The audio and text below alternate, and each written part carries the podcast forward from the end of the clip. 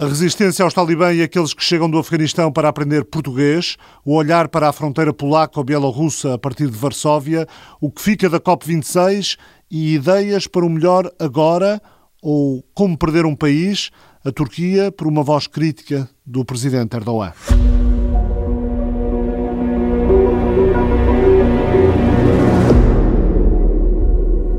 Garante que na primavera a luta vai regressar em força ao Afeganistão e lamenta o acordo dos Estados Unidos com os talibã, que diz ter sido uma vergonhosa rendição. 20 anos depois de ter sido comandante de campo de Massoud Pai, o mítico Mujahideen assassinado em 2001, e de ter sido adido militar na Embaixada do Afeganistão em Londres, o ex-coronel Ahmad Moslem Ayat regressa à luta contra um inimigo de sempre. Em entrevista à TSF, para ouvir já a seguir este comandante da resistência aos talibã no Val do Panjshir, no Afeganistão. Para fugir aos talibã, centenas de afegãos já chegaram a Portugal, esta semana mais 210. A mina já chegou há cerca de mês e meio, Abdul já chegou há mais de um ano. Falei com eles à margem da iniciativa da Biblioteca do Médio Oriente e Norte África, coordenada pela investigadora Maria João Tomás, que está a dinamizar cursos de ensino português para aqueles que procuram refúgio em Portugal. Vamos ouvi-los, refugiados e a coordenadora da iniciativa, mais adiante aqui no estado do sítio. Há quem das expectativas, apesar de alguns avanços, o que fica da Cimeira do Clima, de 14 dias de COP26. Converso com quem lá esteve o tempo todo, o jornalista João Gabriel Lima, esteve em Glasgow em serviço para o jornal Estado de São Paulo. Como perder um país, a Turquia de hoje, as propostas para um mundo melhor, agora e não amanhã. É também convidado o Estado do Sítio a escritora turca Etche Temelkuran.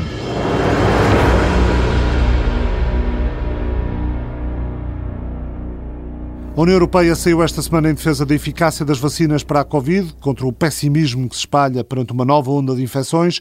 A mensagem é ser vacinado, vacinado, vacinado, disse Eric Mamer, eh, porta-voz da Comissão Europeia, que frisou que sem imunizações o número de mortes seria tão alto quanto no início da pandemia. Em Espanha, 30 mortes por Covid foram contadas na quarta-feira, em comparação com 435 há um ano.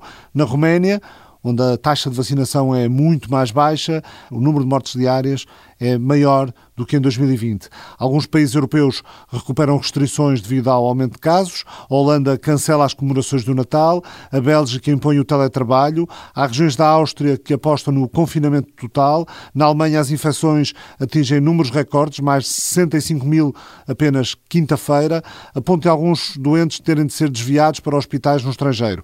O governo de Merkel e os Estados Federais Germânicos concordaram em impor a vacinação ao pessoal de saúde e a quem trabalha em lares. Além disso, as restrições ao acesso a locais públicos para pessoas não vacinadas vão ser reforçadas.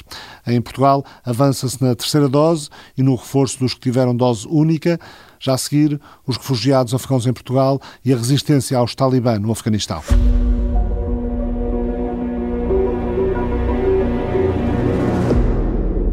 Ahmad Moslem é um dos líderes da resistência afegã, no Val do Panjshir, próximo do líder Massoud, depois de ter estado com Massoud Pai contra os russos na guerra civil afegã e na luta contra o primeiro domínio dos talibã.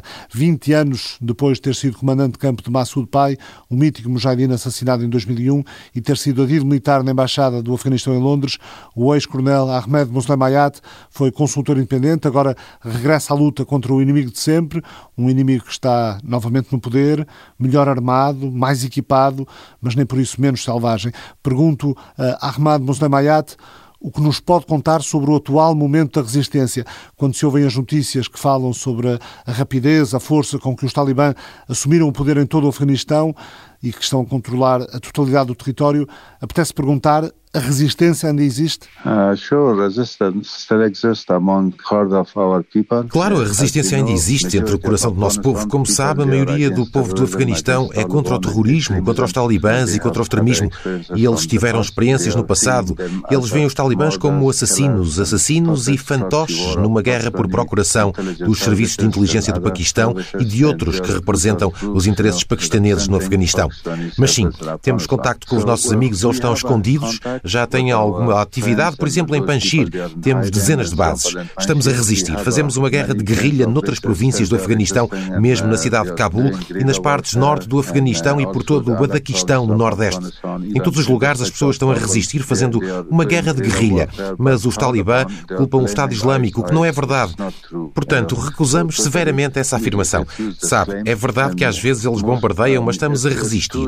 E os talibã afirmam que é o Daesh, mas a realidade é diferente. É resistência, é a guerra de guerrilha em diferentes partes do Afeganistão.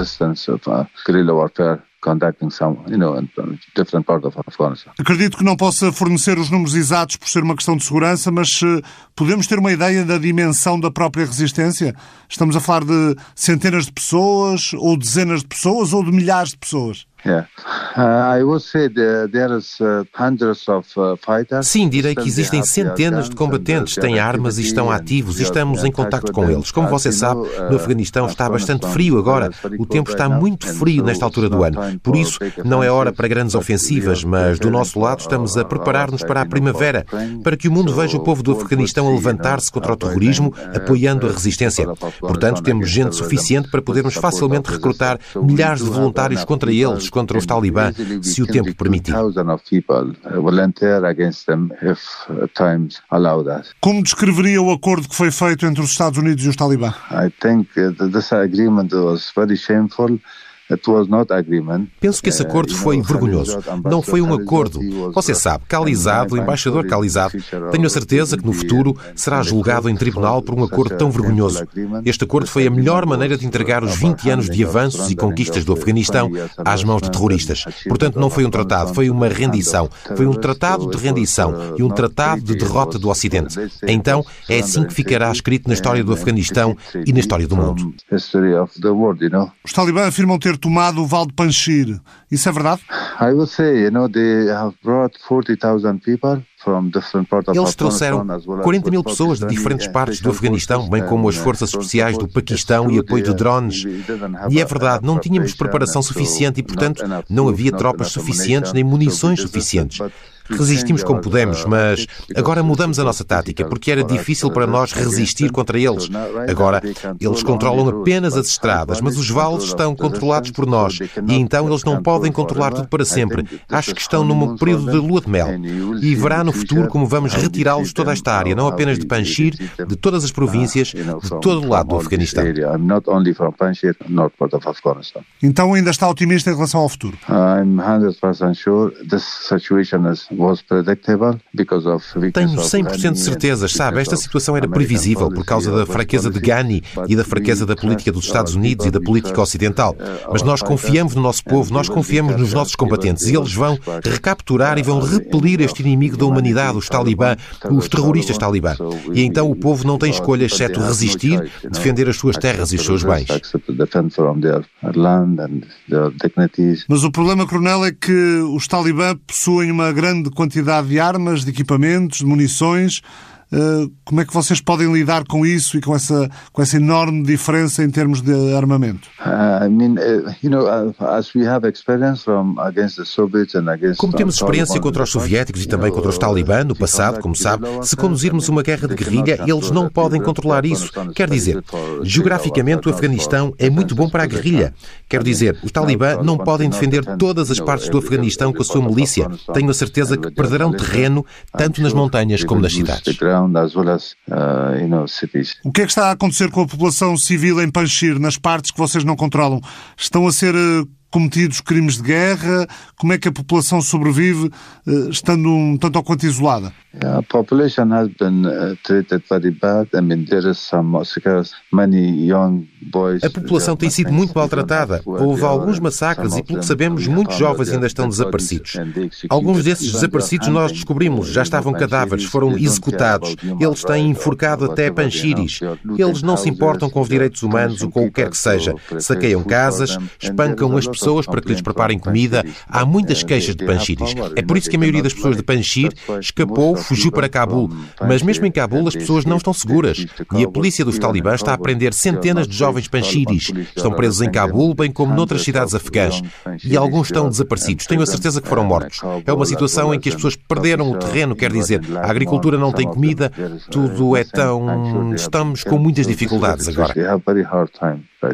Lik Ahmed Massoud está no Tajiquistão. A minha pergunta é: ele ainda está envolvido, ainda lidera a resistência? Uh, to be honest, uh, you know, he's, he's somewhere. I cannot say where he is. Para ser honesto, sabe, ele está a uh, algures, mas não posso dizer onde. Ele está a algures nas montanhas Hindu-Kush, com os outros colegas a viajar há algum tempo. Está numa área segura.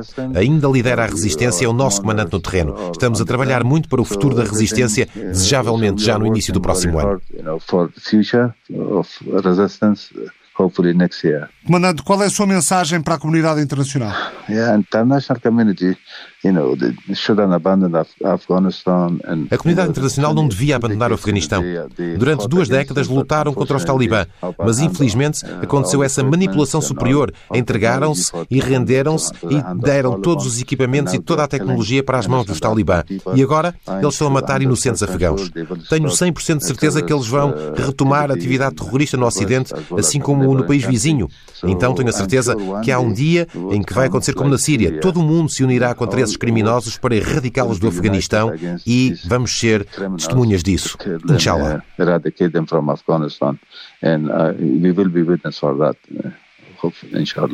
Agradeço a disponibilidade do comandante Muslim Mayat, nome forte da resistência contra os talibã no Afeganistão. Daqui a pouco vou falar com a coordenadora da Biblioteca do Médio Oriente e Norte África, Maria João Tomás, investigadora do Observário da Universidade Autónoma de Lisboa. Observário que, aliás, tem congresso nos próximos dias.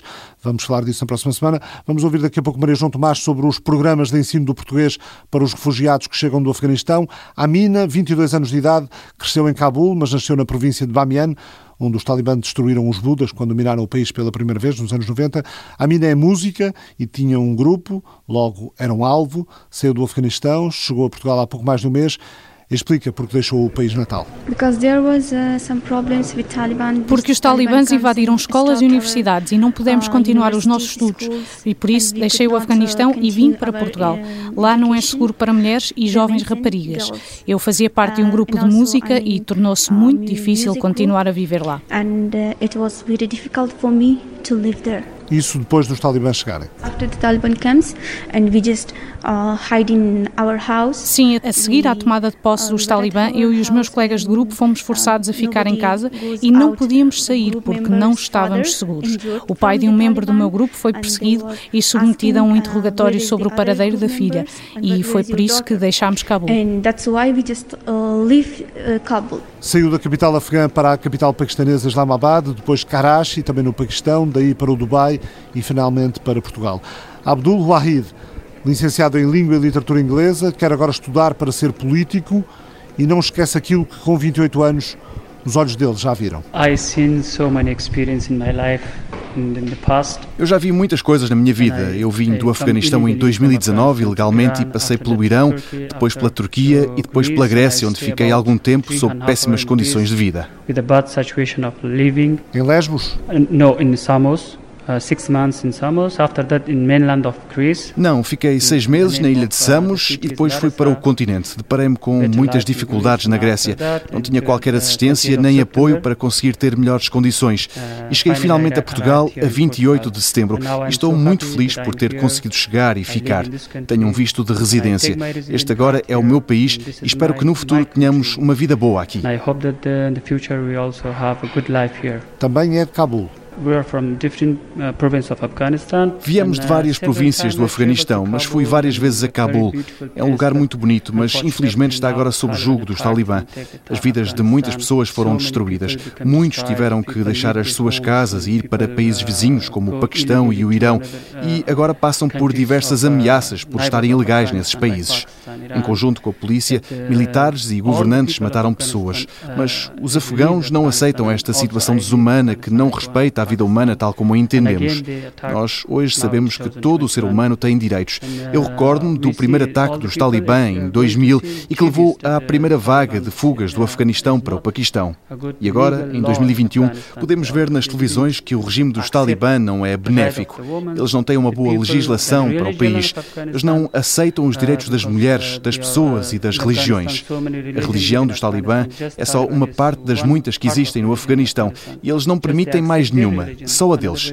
E nós vemos muitos problemas. É muito difícil para nós deixarmos o nosso país e percorrer 12 ou 13 países de forma ilegal. It is very hard for us to come illegally from Afghanistan about 12, 13 countries we passed and we come here.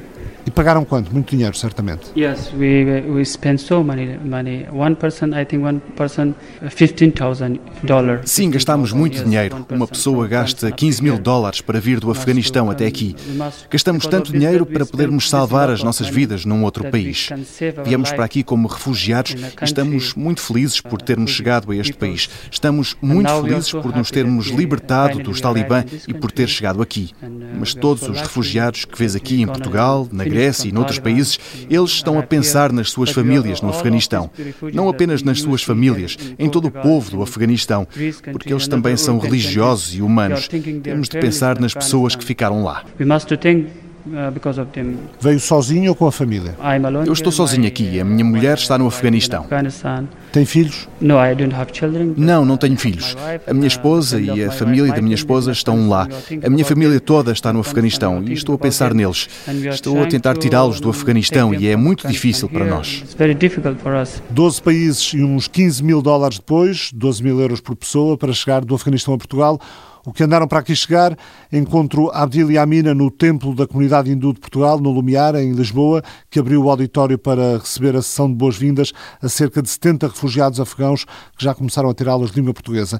Quatro turmas de refugiados afegãos, mais as cinco que já estão a funcionar desde outubro, com 90 alunos em vários locais da capital, com refugiados e imigrantes de vários países asiáticos, mas também do leste da Europa e da América do Sul. No caso dos afegãos, alguns já com casa ou em casa de familiares que já cá estavam, outros ainda em alojamento temporários em pensões. Abdul tem uma certeza em relação ao que se passa lá no Afeganistão. Uh, o povo do Afeganistão não está feliz com os talibã. É o que dizem todas as pessoas que conhecemos. Se dizem algo uh, contra os talibã, algo errado, é 100% certo que os matam. Os talibã matam o povo por causa disso. O povo afegão não pode falar. E algumas pessoas que disseram que não precisávamos dos talibã, como as pessoas de Panjshir, os talibã também as atacaram. Há três ou quatro meses, mais de mil pessoas foram mortas no Vale do Panjshir. Como é que foram mortos? Eh, em combate ou executados? No, Taliban uh, didn't see uh, the, the people, uh, just some few people fighting with us. Não, os Talibã atiraram sobre o povo. Alguns dos que combateram contra eles fugiram de Panjshir. Massoud partiu com os seus soldados e os Talibã foram buscar as pessoas comuns, o povo, pessoas que não tinham culpa de nada, pessoas pobres, que não tinham comida para o dia seguinte. Mataram essas pessoas, não os combatentes. Temos muitas religiões no Afeganistão. Os talibãs são sunitas. Mataram xiitas sem qualquer combate, sem perguntarem o que fosse. Mataram toda a gente. Mulheres, crianças, pessoas velhas, este tipo de pessoas. É o que vemos também em Cabul e noutras províncias. A mina dá conta dos assassinatos seletivos levados a cabo pelos talibã. Quem não for sunita está sempre na mira. Como todos sabem pelas notícias, os talibã começaram a matar a população xiita. O que quer que eles digam nas redes sociais não é verdade, pois eles fazem o uh, oposto do que dizem. Eles não mudaram e nunca vão mudar. Abdul quer voltar um dia ao Afeganistão e tem um sonho. Quero ser político. Para isso tenho de voltar ao Afeganistão. Esta nova geração de afegãos pode fazer com que o país volte a ser o que era. Nós não achamos que os talibã fiquem para sempre no Afeganistão. Não aceitamos isso. Todos os afegãos dizem que eles não podem dominar o país mais do que um ano. Temos a certeza que a nova geração vai crescer, vai acordar e não vai deixar que os talibãs destruam o nosso lindo país. É por isso que quero ser político e quero manter o país bonito como ele é. Quero resolver os problemas do Afeganistão. Nós somos humanos e temos de nos ajudar uns aos outros. Quem não o faz não pratica a humanidade. This is not humanity. Amina também quer regressar. Eu quero voltar para o Afeganistão e ficar na província onde cresci para fazer uh, parte da reconstrução do uh, Afeganistão. E quero continuar os meus estudos, voltar para o meu país e ajudar a recuperá-lo. Maria João Tomás, chegaram esta semana a Portugal mais 210 uh, eh, refugiados afegãos outros estão cá já há mais tempo, chegaram há um mês, há uns meses, há um ano, há um ano e tal, e uh, através de uma, de uma iniciativa da, da, Biblioteca do Médio Oriente e do Norte da África, estão a ter aulas de português. Como é que isso surgiu? Uh, isto surgiu no âmbito da programação cultural da biblioteca. Portanto, uma biblioteca não pode ter só livros, tem que ser dinâmica, tem que dinamizar. E foi uh, nesse sentido que se criou um ambicioso programa cultural, onde um dos primeiros passos, um dos programas, a parte importante de todo o programa era o ensino do português.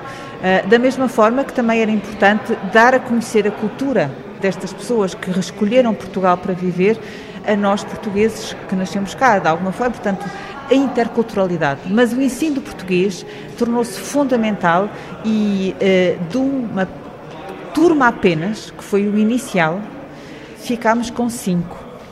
Ficámos com 95 inscrições em 3 dias e 400 em lista de espera. Foi fechado ao terceiro dia as inscrições, foram fechadas, porque não havia capacidade de resposta. E como é que se melhora essa capacidade de resposta? através de uma dinâmica no ensino português. Neste momento, o ensino português é muito estático, Portanto, é preciso criar uma uh, que seja mais flexível. É isso que estamos a trabalhar com a Autoridade do, uh, Nacional do Emprego e da Qualificação, a ANCAP, em que se está-se a tentar e vai-se implementar um regime diferente. Ou seja, um regime em que as pessoas podem aprender por módulos de aulas. Portanto, antigamente era um curso inteiro que faziam e esse curso inteiro de 150 horas. Agora faz-se em grupos de 25 horas, em duas unidades curriculares, e ao final dessas duas unidades tem-se um diploma.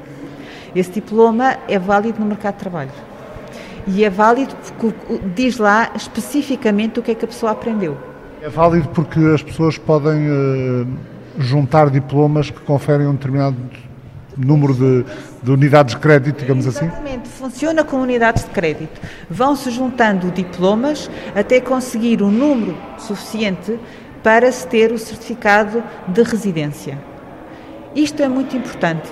É mesmo algo que muda a vida das pessoas de quem chega, ou seja, aprender a língua ajuda também a tratar de, da burocracia da legalização, digamos assim. Exatamente, vai evitar que haja tanta imigração ilegal porque as pessoas, de alguma forma, eh, não sabem onde é que vão procurar o ensino de português, por um lado, eh, está muito disperso e por isso é que eh, foram escolhidos centros de referência de confiança. Portanto, foi escolhida a Embaixada do Bangladesh, porque é uma comunidade bangli que está muito enraizada cá em Portugal e, mu e são muitos, e falámos com a Embaixada da Índia que nos indicou a comunidade hindu, onde estava a funcionar na altura o centro de vacinação, um dos maiores que nós tínhamos a funcionar na altura. E isso, de alguma forma, deu confiança às pessoas, porque o que acontece muitas vezes é quando abrem as, os concursos de PLA, de Português de Língua de Acolhimento, pequenas associações e ONGs concorrem, mas depois esta população migrante eh, tem receio porque não conhece. E então, muitas vezes, esses programas ficam por não acontecer, porque não há candidatos. Ou seja, era preciso haver um sítio onde se saiba que as pessoas podem aprender português quando chegam.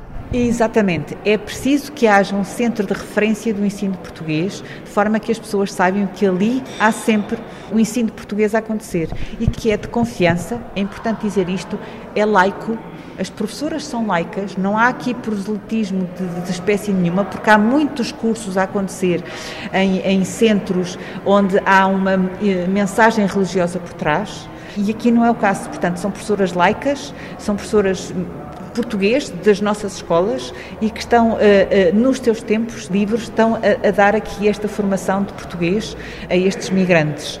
Com muito orgulho digo que uma das, das alunas, com este curso que nós começamos em outubro, arranjou um emprego esta semana na Zara e que é um emprego que tem algum impacto em nível de falar com de, de, de relações públicas e ela foi com estas aulas que o conseguiu. Reparei que no, no sítio onde falei com, com estes jovens afegãos, uh, o Abdul e a Amina, no Templo Hindu, uh, em Lisboa, uh, houve a cerimónia de, de acolhimento e de, e de apresentação do, do, ensino português para estes jovens e, e, menos jovens afegãos que chegaram a Portugal. estava eh, representada a Junta de Freguesia de Lumiar, a Fundação AACAN, a Comunidade Hindu, eh, o Ministério dos Negócios Estrangeiros, eh, o Alto Comissariado para as Migrações. Portanto, temos aqui sociedade civil, representantes de comunidades e o Governo mas ainda faltam apoios públicos para impulsionar este projeto? Faltam apoios públicos. O primeiro apoio, o primeiro passo que vamos dar é realmente este com a ANCAP, de, de certa forma dinamizar um pouco o ensino do português através de módulos mais curtos uh, e, e, de forma a que a pessoa depois vá fazendo o percurso à medida que tem disponibilidade. Faz com que possa haver menos uh, imigrantes ilegais e que esses imigrantes estejam inseridos na sociedade através da língua e que tenham um melhor emprego. Há aqui, assim, uma necessidade de envolver o Estado português, de alguma forma, e as instituições do Estado português. É dessa forma que se justifica a ANCAP estar aqui eh, conosco a trabalhar lado a lado para que isto aconteça. Mas eh, percebemos ontem também, com a Secretária de Estado eh, e com a. Secretária de Estado dos Assuntos Europeus, Gustavo. Dos Assuntos Europeus, que eh, é realmente necessário que uh, aquilo que nós estamos a fazer tenha uma outra dimensão e uma dimensão já de Estado. Porque tudo começou na Junta de Freguesia de Arroios. Tudo começou na Junta de Freguesia de Arroios, como eu costumo dizer, não começou com um livro, começou com 500 livros. Esses livros são importantes para estas comunidades, já vamos quase em 2000. É importante que haja livros das línguas destas pessoas, sobretudo também bilingues, para mais facilmente aprenderem o português. Fui ontem à Embaixada do Irão pedir esses livros, devem chegar a qualquer altura. Portanto, isto começou uh, em Arroios, mas está a adquirir um, uma dimensão geográfica que ultrapassa largamente Arroios, eh, porque estamos no Lumiar, porque estamos em São Domingos de Benfica, porque uma parte das aulas vai ser dada na comunidade de Ismaili. Eh, também estamos... E um dia destes justifica estar fora da área metropolitana de Lisboa. Eu acho que sim, eu acho que, que se justifica, dado... Eh, nós costumávamos dizer que temos que ensinar o português, o Instituto Camões dizia sempre para o mundo, mas agora o mundo está cá. Nós temos um mundo cá em Portugal, portanto, não é só ensinar o português lá fora, é preciso ensinar o português às pessoas que cá estão e que escolheram Portugal para viver. Portanto, é uma dimensão nova, eh, estamos a acolher muitos refugiados e imigrantes, é preciso dar resposta eh, a essa chegada, é preciso dar respostas capazes, porque eh, é uma necessidade. Já sabemos o que é que acontece quando isso não acontece não é? Portanto, quando não se ensina o português, quando não há interculturalidade, criam-se guetos. E não é isso que nós queremos. Muito obrigado, Maria João Tomás. Já a seguir, a utilização de refugiados como arma política e o olhar a partir de Varsóvia por um autarca da oposição ao governo no poder a nível nacional.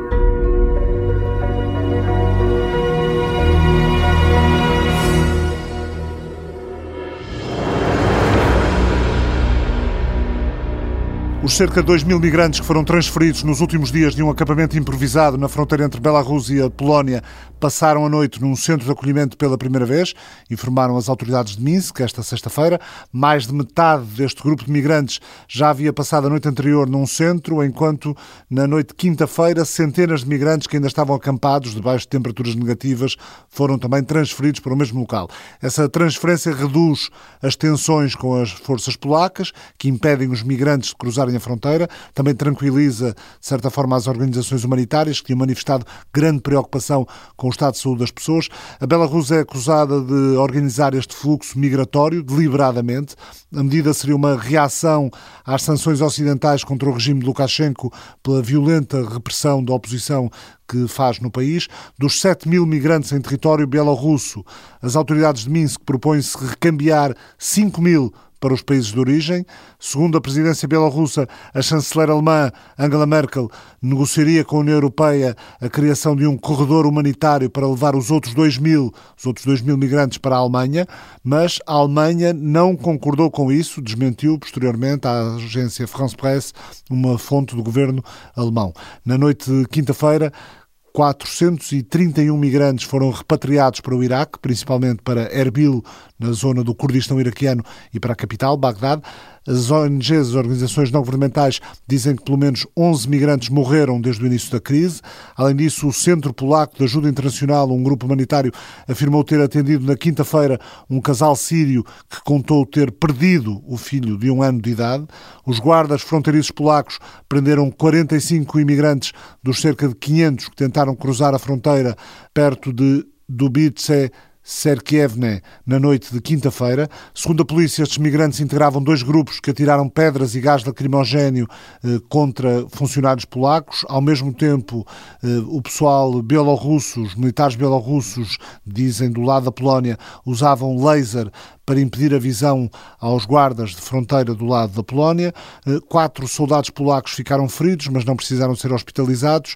Eh, ao todo, os guardas registaram 255 tentativas de cruzamento da fronteira só na quinta-feira. Desde o início do ano, a Polónia diz ter registrado mais de 34 mil tentativas de travessia, tendo uh, Belarus como ponto de partida. Mika Olszewski, vice-presidente da Câmara de Varsóvia, governada pela Plataforma Cívica, principal partido da oposição, esteve há dias no Fórum para as Autoridades Metropolitanas Europeias, na Alfândega do Porto, e fala à TSF da questão da escala e do quão desequilibrada é a força que o governo polaco aplica sobre os migrantes face à escala verdadeira do problema. Não acredita no colapso do país caso a Polónia aceite a entrada de milhares de pessoas, defende a assistência do Estado polaco para todos os migrantes que procuram asilo, mesmo para os que decidem partir por razões políticas. It's good to understand the scale.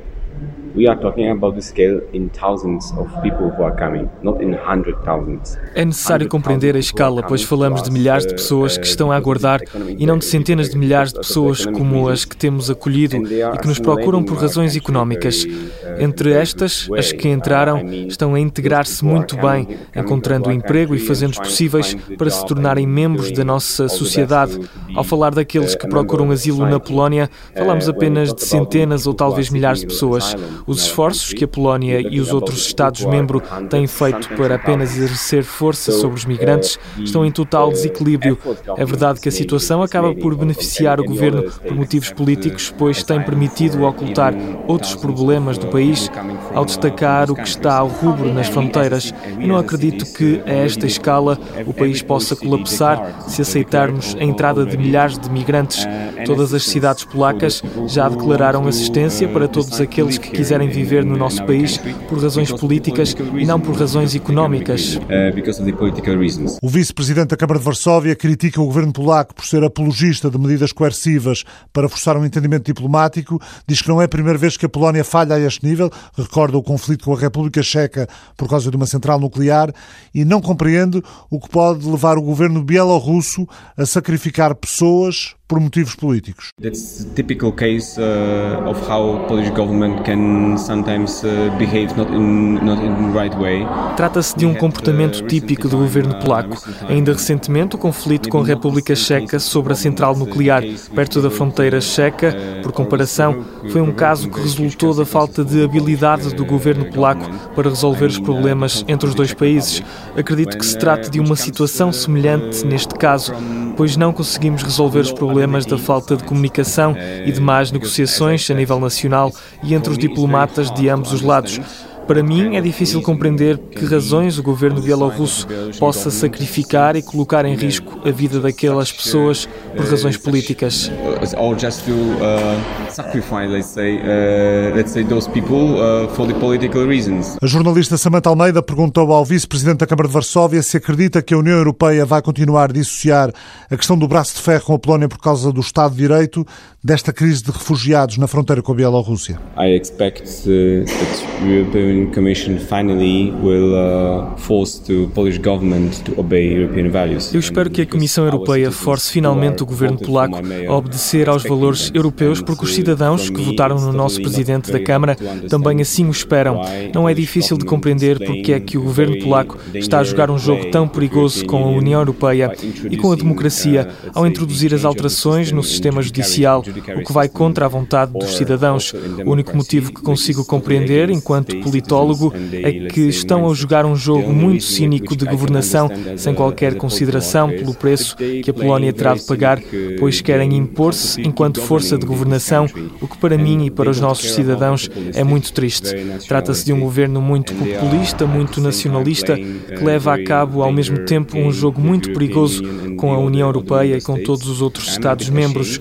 Eu sinto vergonha ao explicar a situação polaca perante os representantes dos média de outros países, pois para mim e para muitos outros da minha geração é muito claro que queremos pertencer à União Europeia e coadunar com os valores democráticos europeus que implicam a transparência do sistema judicial.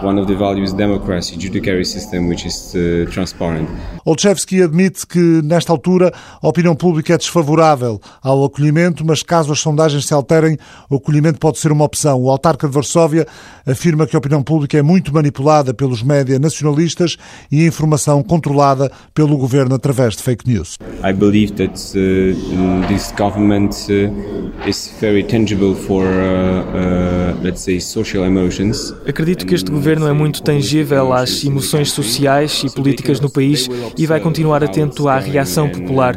Neste momento, a opinião é desfavorável ao acolhimento porque estamos perante um governo populista. Não tomam as decisões com base na razão ou nos méritos, olham em primeiro lugar para as sondagens e a opinião pública é manipulada pelos média nacionais que são dependentes do governo que há semanas publicam má comunicação sobre os migrantes. Para nós é muito difícil compreender como é que, por exemplo, o governo está a enviar fake news sobre os migrantes, realmente fake news. It's really very hard to understand why government, for example, is sending uh, fake news about the migrants uh, on the media, really fake news. Mikael Olszewski, entrevistado por Samantha Almeida durante o Fórum para as Autoridades Metropolitanas Europeias no Porto, o governo polaco é muito dado a emoções sociais e atento às reações populares, afirma este autarca da plataforma cívica, o partido de oposição ao Partido da Lei e Justiça na Polónia. Já a seguir, a Turquia.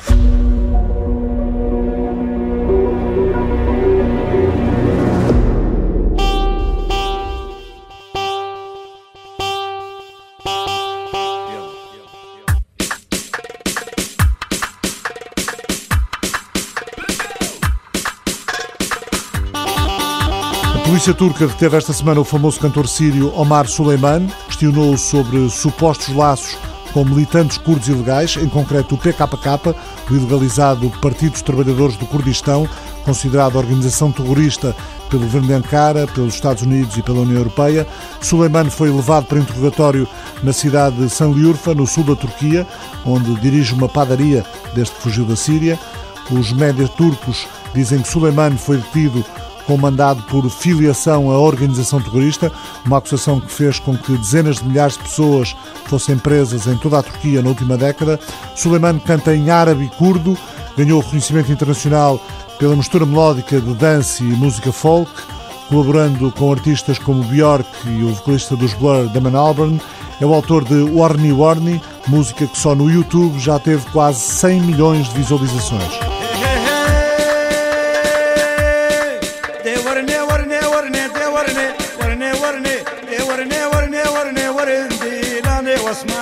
O artista abandonou a Síria no início da Guerra Civil e há quatro anos editou o álbum To Syria With Love, um tributo ao país. O estilo ácido árabe de Suleiman tornou-se campeão de vendas e o músico deu palestras para públicos internacionais sobre a vida na Síria antes e depois da guerra.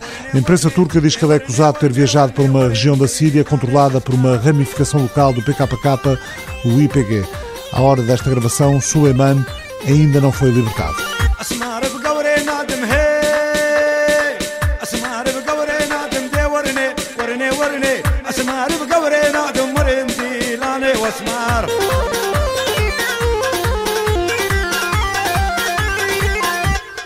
Etche Temel Kuran é jornalista e escritora turca, foi colunista da Milliyet e Haberturk, apresentadora da TV Haberturk, foi demitida deste canal depois de escrever artigos críticos para com o governo do AKP, o Partido da Justiça e Desenvolvimento, de Recep Tayyip Erdogan. Tem vários livros publicados, como Unidos e Como Perder um País, trabalhos jornalísticos em meios como o The Guardian, o New York Times, o New Statesman, o Frankfurter Allgemeine, o Der Spiegel. Ao conversarmos durante o último fólio, o encontro de escritores em Óbidos, comecei por lhe perguntar se aquilo que aconteceu na Turquia a 16 de julho de 2016, a tentativa de golpe de Estado, o golpe de Estado, se o que aconteceu naquela noite de quinta-feira de verão pode ajudar-nos a compreender melhor que tipo de país é a Turquia hoje em dia? Bem, o golpe de Estado não ajudaria porque foi realmente um pouco caótico. Ainda assim, não sabemos realmente o que aconteceu durante o golpe, porque sabe, os jornalistas turcos e os média turcos estão sob opressão massiva vinda do governo. Portanto, não temos realmente um relato detalhado dos bastidores desse golpe de Estado. No entanto, acho que o golpe de Estado, seja o que for que tenha acontecido durante aquela noite, o próprio golpe foi utilizado pelo governo para criar uma opressão maior. Então, antes do golpe e naquela noite em diante, criticar o governo, que já era bastante difícil, tornou-se absolutamente impossível. Portanto, foi uma grande purga para os dissidentes, para a oposição e ainda sofremos com isso após cinco anos. Deixe-me voltar a esses momentos. A ideia do governo do AKP foi culpar pelo que aconteceu o movimento de Fatullah Gulen. Mas a reação do regime depois não se dirigiu apenas ao movimento gulenista. Eh, aproveitaram a oportunidade e passaram a ter como alvo todos os opositores. Uh, Absolutamente. O movimento de Fatullah Gulen é um aliado do governo há muito tempo. Na verdade, eles foram o poder político e social por trás desse governo durante muito tempo, pelo menos até 2016. Foi assim até ao golpe de Estado. Então foi uma luta pelo poder o que aconteceu entre o movimento gulenista e o governo do Sr. Erdogan. Com o golpe de Estado e durante aquela noite houve uma grande e majestosa separação, por assim dizer, entre os dois poderes. E então, sim, foi utilizado, e é por isso que digo utilizado, o golpe de Estado foi utilizado não apenas para atingir o movimento Fatullah Gulen, mas também todas as outras forças progressistas de esquerda. É por isso que foi uma grande purga que ainda está a acontecer. Que tipo de informação tem do seu país nesta altura? Por que é que diz que, que ainda está a acontecer? Ah, well, I'm not... Só uh, hoje, esta manhã, como sabe, há algumas horas, testemunhamos que há uma grande purga nas universidades turcas. Chegam a colocar sob custódia pessoas que recolhem lixo. Muitas outras coisas têm acontecido. Isto foi apenas numa manhã. A Turquia nunca foi um país muito sereno e calmo, mas acho que é a primeira vez que testemunhamos também um grau de loucura. E, além disso, também estamos a passar por uma crise económica. A moeda turca perdeu o seu valor drasticamente desde ontem e as pessoas estão a ficar cada vez mais pobres a cada minuto. Então é uma loucura. Isso é o que eu posso dizer, aquilo que penso. It is madness. It is madness. That's what I could say, I think. Estamos a falar a 23 de outubro de 2021. Foi em 2016 quando aconteceu aquele suposto golpe de Estado que decidiu abandonar a Turquia? Porquê? Well, um, Bem, para pessoas como eu, a Turquia tem sido um país difícil, especialmente desde o segundo mandato do poder do AKP. Eles são pragmáticos, radicais, eles mudam a sua visão das coisas, eles mudam de aliados constantemente. E de cada vez há vítimas políticas, por assim dizer. Então, pessoas como eu, que criticam o governo desde o início e que alertam as outras pessoas sobre as intenções autoritárias desse governo, estão sob constante opressão. E temos perdido os nossos empregos. Perdi o meu emprego em 2012 isso porque escrevi um artigo sobre um massacre na fronteira do Iraque com a Turquia, que chamamos de massacre de Uluderin Sinark. Uma dúzia de crianças foram mortas acidentalmente pelo exército turco e aconteceu eu escrever sobre isso. Então perdi o meu emprego. E na época foi um grande estigma, porque perdi o emprego por motivos políticos e ninguém me iria contratar. A partir daí, tudo se tornou cada vez mais difícil a cada dia. Mas depois de 2016 era óbvio que não haveria a possibilidade de pessoas como eu viverem uma vida pacífica. E é por isso que eu quis deixar o país, para escrever livros e para pensar num ambiente mais calmo. Um, leave the country to write books and to think in a calm environment. Como descreve o regime de Erdogan nesta altura? É uma liderança populista? Well, he certainly used populist Embora ele certamente tenha usado uh, ferramentas políticas populistas até ao limite, eu também o consideraria um regime autoritário em pleno vigor. E também é um one-man show, obviamente. Ele entra na solidão do ditador mais e mais a cada dia que passa. Então eu considero que se trata trata de um regime autoritário. No seu livro How to Lose a Country, Como Perder um País, identifica uma recorrência de padrões globais de populismo. Quais são eles? Uh, uh, Bem, o livro Como Perder um País trata de sete padrões globais de populismo e autoritarismo de direita. Não quero contá-los, não quero estragar o livro para quem ainda não o leu, mas o primeiro é Bem, escrevi o livro como um manual para um ditador principiante. Então. Fala sobre sete passos que fazem de figuras ridículas autocratas intimidantes. Sim, absolutamente. E então é assim: eles criam um movimento, eles não estabelecem ou fundam um partido, e então pedem respeito uh, e o que os torna automaticamente inquestionáveis. E depois perdem vergonha e mobilizam a ignorância, organizam e mobilizam a ignorância para escolhas contra os interesses da sociedade. E depois desmantelam o sistema judiciário, obviamente e visam jornalistas e assim por diante. Há sete passos comuns que um ditador dá em direção ao poder final. Como é que esses autocratas ou ditadores podem ser vencidos? Como é que como se podem unir forças uh, num sentido coletivo? Ah, Foi para responder a essa pergunta que escrevi o livro uh, Unidos 10 Escolhas para um Agora Melhor. Bem, é óbvio dizer que temos que organizar, unir-nos e construir coligações e assim por diante. Mas hoje estamos a experimentar um discurso extremamente divisivo entre os progressistas. Estamos a falar principalmente sobre como somos diferentes uns dos outros, considerando que devemos falar sobre os nossos pontos comuns que partilhamos e acho que as pessoas perderam a fé na democracia democracia e também em si mesmas. Este é um fenómeno global, penso. É por isso que tento restaurar a fé na democracia e a fé na humanidade para que possamos organizar-nos e mobilizar as forças progressistas do mundo. Nesse livro, Unidos, 10 escolhas para um agora melhor, a Etche escreve é o momento de acreditar que somos melhores que galinhas sem cabeça, que o nosso destino é a beleza e não devemos esperar tempos melhores para ter esperança. Porquê é que diz que o momento é agora? Bem, porque já é tarde demais. Não estamos apenas a lidar com um aumento global do autoritarismo, mas também com o facto de o planeta uh, estar a morrer. Portanto, não há momento melhor do que agora. E acho que para a geração jovem, especialmente, será uh, tarde demais se continuarmos a adiar o último momento ou a última possibilidade. Então, sim, agora. Não é mais tarde, é agora, com certeza. Vamos ver se podemos fazer isso. Yeah, it is now, no later than for sure. Começa o livro com uma palavra ou conceito para encontrar novas soluções para problemas conhecidos. A crise do capitalismo, o aumento da crise climática, populismos de direita. Eh, portanto, dez capítulos resultaram, como, como a Etche diz, na restauração da fé nos seres humanos. Porquê, porquê é que diz fé em vez de esperança? Porque a esperança é uh, muito frágil para estes tempos difíceis e a fé é irrefutável. Porquê escolher a realidade complexa? Temos tanto medo da realidade. Isso é algo que nos é uh, imposto. Se nos aproximarmos da realidade, veremos que não é só dolorosa, também pode ser inspiradora.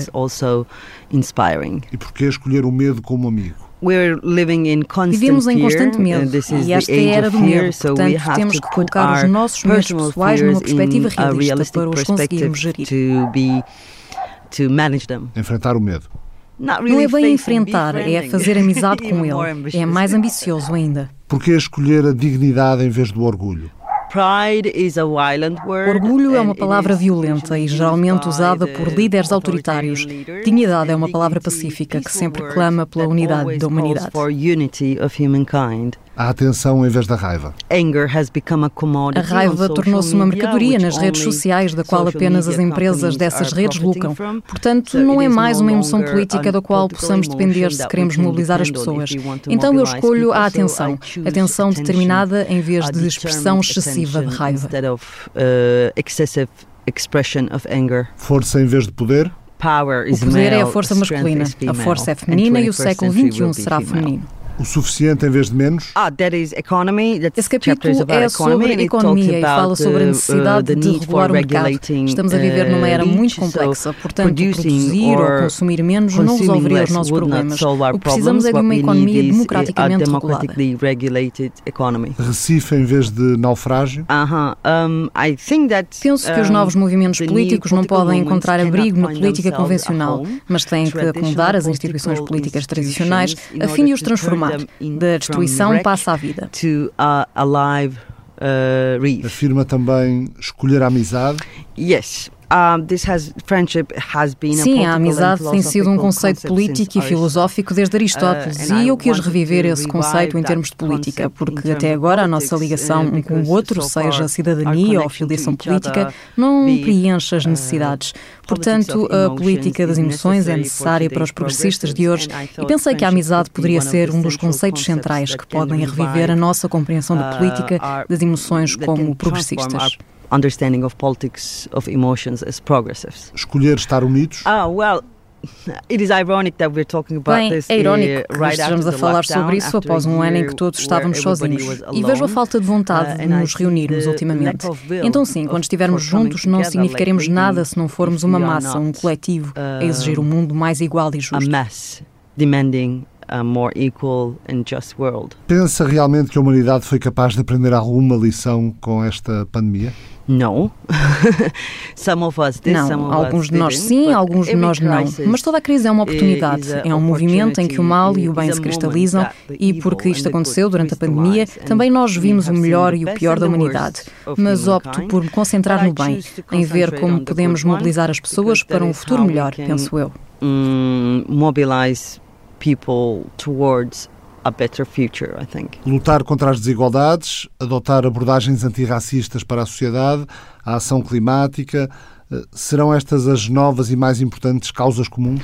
Absolutely. I think um, a world with a dignity. Absolutamente. Uh, Acho que um mundo com dignidade pode ser a base, o terreno comum para uh, todo o movimento político hoje, porque dignidade é uma palavra muito mágica que pode cortar as diferenças de classe, uh, que pode cortar as diferenças de identidade e que pode reunir a procura por um planeta melhor e por um sistema político melhor.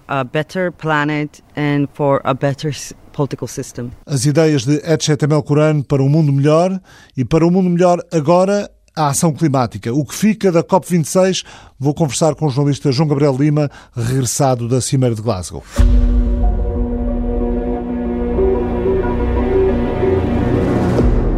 Talvez seja a história do copo meio cheio, meio vazio. Há quem diga que ficou aquém das expectativas. O Pacto Climático de Glasgow, aprovado no último fim de semana na Cimeira do Clima das Nações Unidas, a COP26, mantém a ambição de conter o aumento da temperatura em 1 grau Celsius e meio, eh, promete mais apoios financeiros, regula ou tenta ajudar a colar o mercado do carbono. O documento sofreu alterações até ao último momento, até ser aprovado. Eh, vai ser necessário reduzir as emissões de dióxido de carbono em 45% até 2030, em relação ao que estava estabelecido até 2010. Contém compromissos sobre apoio financeiro a países em desenvolvimento para combate e adaptação às alterações climáticas, a divergência foi precisamente entre países, os chamados países desenvolvidos e os chamados países em desenvolvimento. Eh, houve pela primeira vez um compromisso da Índia em estabelecer uma meta eh, para a neutralidade carbónica até 2070. Vamos eh, ao encontro do jornalista João Gabriel Lima, cobriu esta cimeira do clima, a COP26, para o Jornal Brasileiro Estado de São Paulo. João, o que é que, o que, é que para ti foi mais relevante uh, ver, assistir, testemunhar na cimeira da COP26 em Glasgow? Bom, o seu resumo foi perfeito, excelente, e ele aborda um ponto que eu definiria da seguinte maneira: essa COP cumpriu o programa mínimo. O programa mínimo era terminar o livro de regras do Acordo de Paris. Se isso não acontecesse, seria um grande fracasso. como pelo menos se terminou o, o livro de regras do Acordo de Paris, a gente passou para outra fase do videogame. Muitas pessoas gostariam que evoluísse mais em relação a detalhar como os compromissos vão ser atingidos. Até pelo que aconteceu no mundo, entretanto, desde Paris, eh, até pelos fenómenos eh, climáticos e catástrofes naturais eh, e fenómenos que têm acontecido fruto das alterações climáticas desde que o Acordo de Paris foi assinado há seis anos. Exatamente. O último relatório do IPCC, ele pinta um cenário muito complicado e ainda bem que se mantiveram os compromissos. Um grau e meio, é, redução de emissão de combustíveis fósseis. Aliás, é, combustíveis fósseis, a palavra combustíveis fósseis apareceu pela primeira vez no relatório dessa COP de Glasgow. Agora, faltou detalhamento. É uma lição de casa a ser feita nas próximas COPs. Mas circulando por Glasgow, o que eu destacaria como mais interessante, que não sou eu, mas na verdade observadores internacionais, pessoas que eu entrevistei de vários países que tiveram várias COPs, se impressionaram com o seguinte: foi a COP que nós tivemos mais presença de todas as facetas da sociedade civil. Então, uma coisa que chamou atenção, por exemplo, movimentos jovens, pela primeira vez, você teve na pré-COP de Milão uma reunião de jovens daquilo que a Unesco chama de geração Greta, para criar um documento que foi entregue aos líderes internacionais. É interessante quando a gente fala de geração Greta, porque a gente pode dizer que já está numa segunda geração da geração Greta. Não é apenas aquela geração que protesta na frente das COPs, embora faça isso, mas é uma geração também de jovens globalizados que estudaram profundamente assuntos relativos com a mudança climática e levaram propostas. A principal representante do Brasil, por exemplo, nessa turma, a Eduarda Zogby, é uma cientista política que hoje estuda energia em Colômbia. Ela faz um mestrado em, em energias limpas. Então, esse é o, o, perfil dos jovens que participaram dessa COP. Jovens que foram levar propostas e levar ideias. Deixa-me fazer um pouco de advogado do diabo. Há na opinião pública um sentimento sempre muito favorável à participação da sociedade civil e desses movimentos, das organizações não governamentais, particularmente dos jovens, tudo que envolva participação mais pública, mais aberta, mais uh, transparente. Mas, uh, por outro lado, há quem veja que toda essa dinâmica transformou a COP26 mais numa feira do que propriamente num centro de decisão política sobre matérias que são cruciais para os próximos anos. Essa é uma crítica que foi realmente feita na COP. Agora, quando você olha para as COPs de uma maneira geral, esses dois lados sempre existiram. A COP é, de um lado, negociações governamentais e, de outro lado, sociedade. E você tem uma, uma permeabilidade entre esses dois lados. Os negociadores internacionais, eles ouvem os, os representantes das suas sociedades e prestam contas a eles dentro da própria COP. É isso que acontece na chamada Blue Zone da COP. Agora, não, não são apenas jovens, tem um, um outro fenômeno muito interessante. Empresas. Ouvi de várias pessoas que em todas as COPs, pelo menos as COPs mais recentes, as empresas mandavam seus gerentes de marketing ou gerentes de sustentabilidade. Essa foi a primeira vez que a maior parte das empresas enviou CEOs. Por que enviaram CEOs? Porque ficou muito claro que hoje a nova economia verde é uma grande oportunidade de mercado. Algumas podem falar por idealismo, mas na, na maior parte das empresas perceberam que é uma oportunidade de negócio que não pode ser deixada de lado. Há dinheiro, há financiamento para projetos sustentáveis, o Pacto Verde Europeu é o caso disso, e as empresas queriam estar presentes para não ficar fora desse jogo. No caso do Brasil, tinha uma questão adicional. As empresas queriam estar lá porque a reputação do Brasil, com os recordes de desmatamento da floresta amazônica, estão atrapalhando os negócios do Brasil, especialmente da área agrícola. Já que falas no Brasil, eh, e é evidente que a COP26 acabou por ser muito centrada na, no duelo político, mas também no, no relacionamento entre os Estados Unidos e a China, como tudo o que acontece atualmente. Mas eh, no caso da COP26, e tendo estado lá, e certamente com uma atenção particular para os casos destes países, mas como é que olhas também para a participação da delegação brasileira e a participação da delegação portuguesa, se é que prestaste atenção específica a essas participações? Eu fui com foco específico de cobrir a delegação brasileira. Afinal, eu fiz a cobertura para um jornal brasileiro.